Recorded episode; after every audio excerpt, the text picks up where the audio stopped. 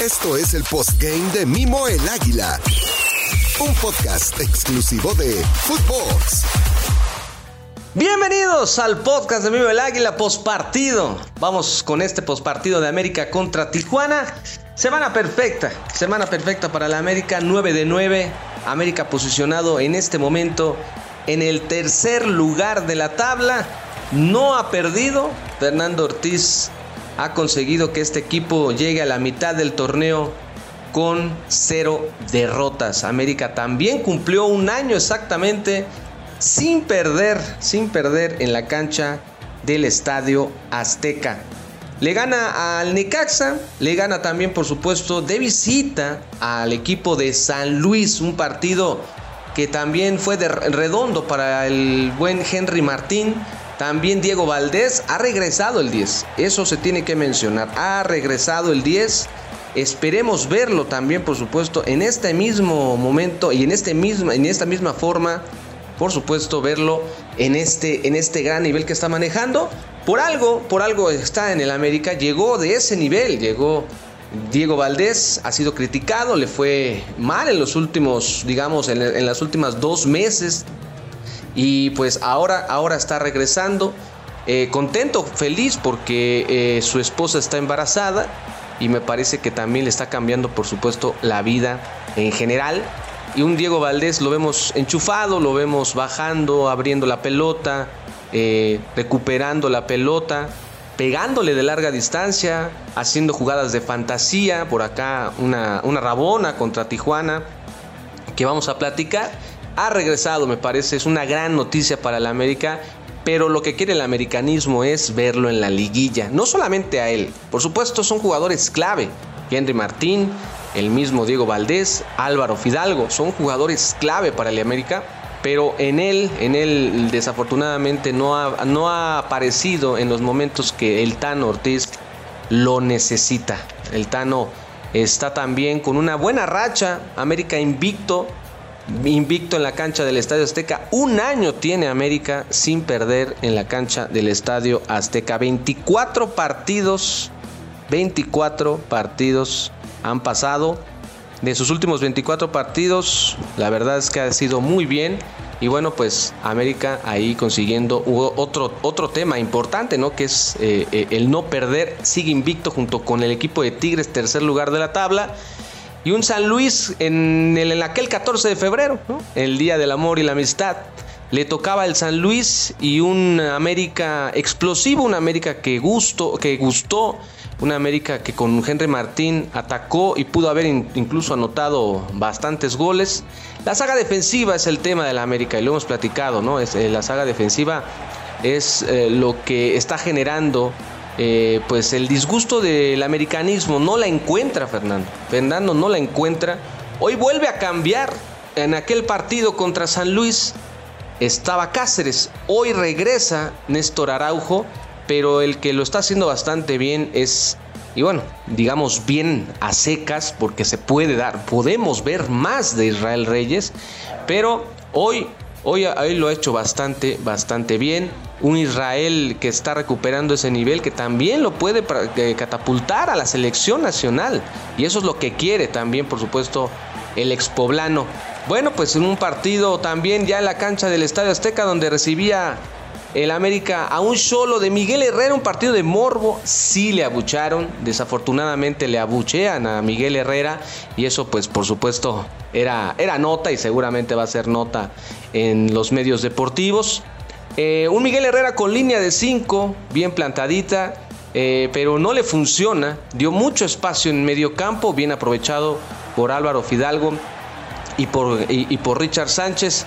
Eh, los espacios que tuvo Diego Valdés. Le ayuda, por supuesto, todo esto que le otorgó Miguel Herrera a la América con esa línea de 5. Se desacomodaron. La verdad es que el primer tiempo América generó bastantes, bastantes llegadas de, de peligro.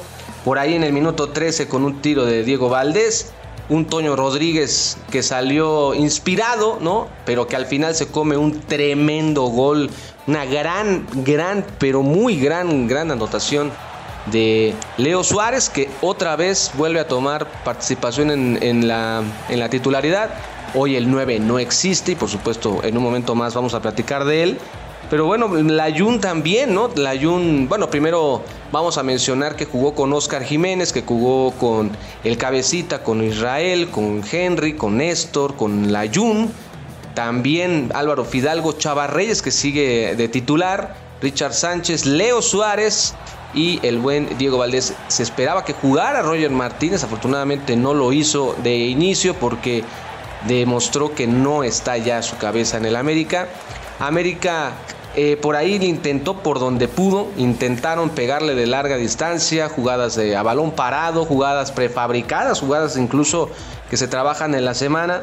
Y bueno, pues Álvaro Fidalgo, por cierto, en esa jugada la mandó para, para tiro de esquina en una gran participación de la saga defensiva del conjunto del Solo. Toño Rodríguez le sacó 3, 4 goles a la América fácilmente. Este, este partido pudo haber terminado otra vez con un 6-1 como en aquel como en aquel partido también ahí en la cancha del Estadio Azteca.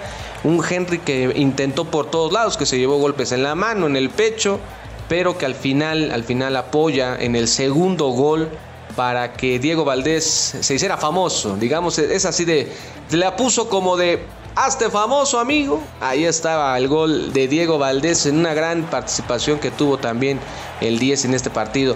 Lo malo, lo malo digamos que es la saga defensiva, no es que esté mal, de hecho hoy Néstor y también Israel lo hicieron bastante, pero bastante bien. El gol de ellos es un gol de, de manufactura, es un gol de otro partido al, pegarle de lejos, nada, nada que hacer para Oscar Jiménez, que por cierto, Oscar Jiménez recibió su cuarta, su cuarta amonestación y pues una más y debutará Malagón. Esto puede ser muy, muy pronto. No creo que haya tenido problema eh, o que haya tenido eh, que ver en el gol. Fue un disparo de larga distancia poderoso que incluso pega en el poste que era su poste, pero no, era, era muy complicado. Aquí yo no creo que se le pueda achacar.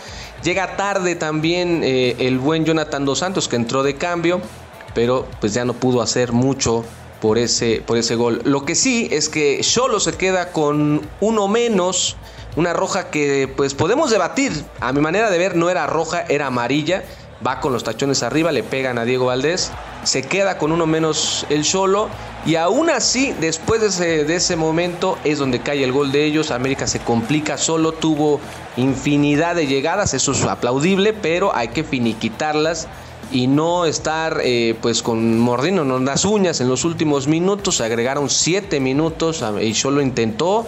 Por ahí también en los últimos minutos le apedrearon el rancho a la América. Ahora no hubo camión atrás, ahora sí se fue directo. Y bueno, pero no podemos permitir que en los últimos minutos de los partidos en casa pues se sufra de esa manera, ¿no? Entonces me parece que ahí también hay que trabajar en lo mental, en la en manejar los partidos, los tiempos y bueno, pues ahora América consigue otra victoria más, tercer lugar momentáneo de la, de la liga. Y bueno, pues eh, escalando peldaños, sigue en territorio de zona directa. Y bueno, pues ahí es donde tiene que estar el América. Inicia ahora sí ya, por fin el torneo para el América. Va a una visita complicada que será la del Solo por supuesto, digo, la, él va con la visita del Atlas, perdón, deja atrás a Cholos y va para Atlas a Guadalajara y después vendrá el campeón, vendrá Pachuca, la cancha del Estadio Azteca y veremos cómo lo recibe. América ya, insisto, con un, con un año sin perder en este coloso de Santa Úrsula. Y bueno, pues entró Roger Martínez, que al final eh, también teníamos que comentarlo. La holgazanería de Roger Martínez se nota inmediatamente, no está enchufado, no está su mente en, en el América y esperemos que estemos viendo los últimos meses o partidos de Roger Martínez, quien toda punta podría llegar al equipo de Boca Juniors en calidad de gratis, libre completamente.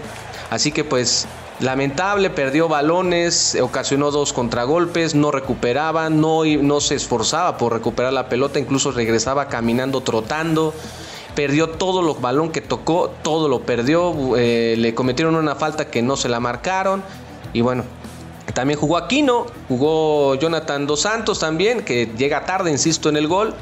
Y también el, buen Pedro Aquino. No hubo, no hubo camión atrás. Ahora Fernando Ortiz ya no lo repitió. Consiguió el triunfo y eso es lo más importante, porque el América sigue en zona de calificación directa. Hasta aquí con el podcast, hasta aquí con el postpartido. Nos vemos en la siguiente entrega. No lo olviden, Califiquen, por favor, el podcast. Compártanlo para que más americanistas lo puedan escuchar. Sigan las cuentas de Footbox y por supuesto las de un servidor. Yo soy Mimo el Águila, les mando un fuerte abrazo de gol y arriba la. Esto fue el postgame de Mimo el Águila, un podcast exclusivo de Footbox.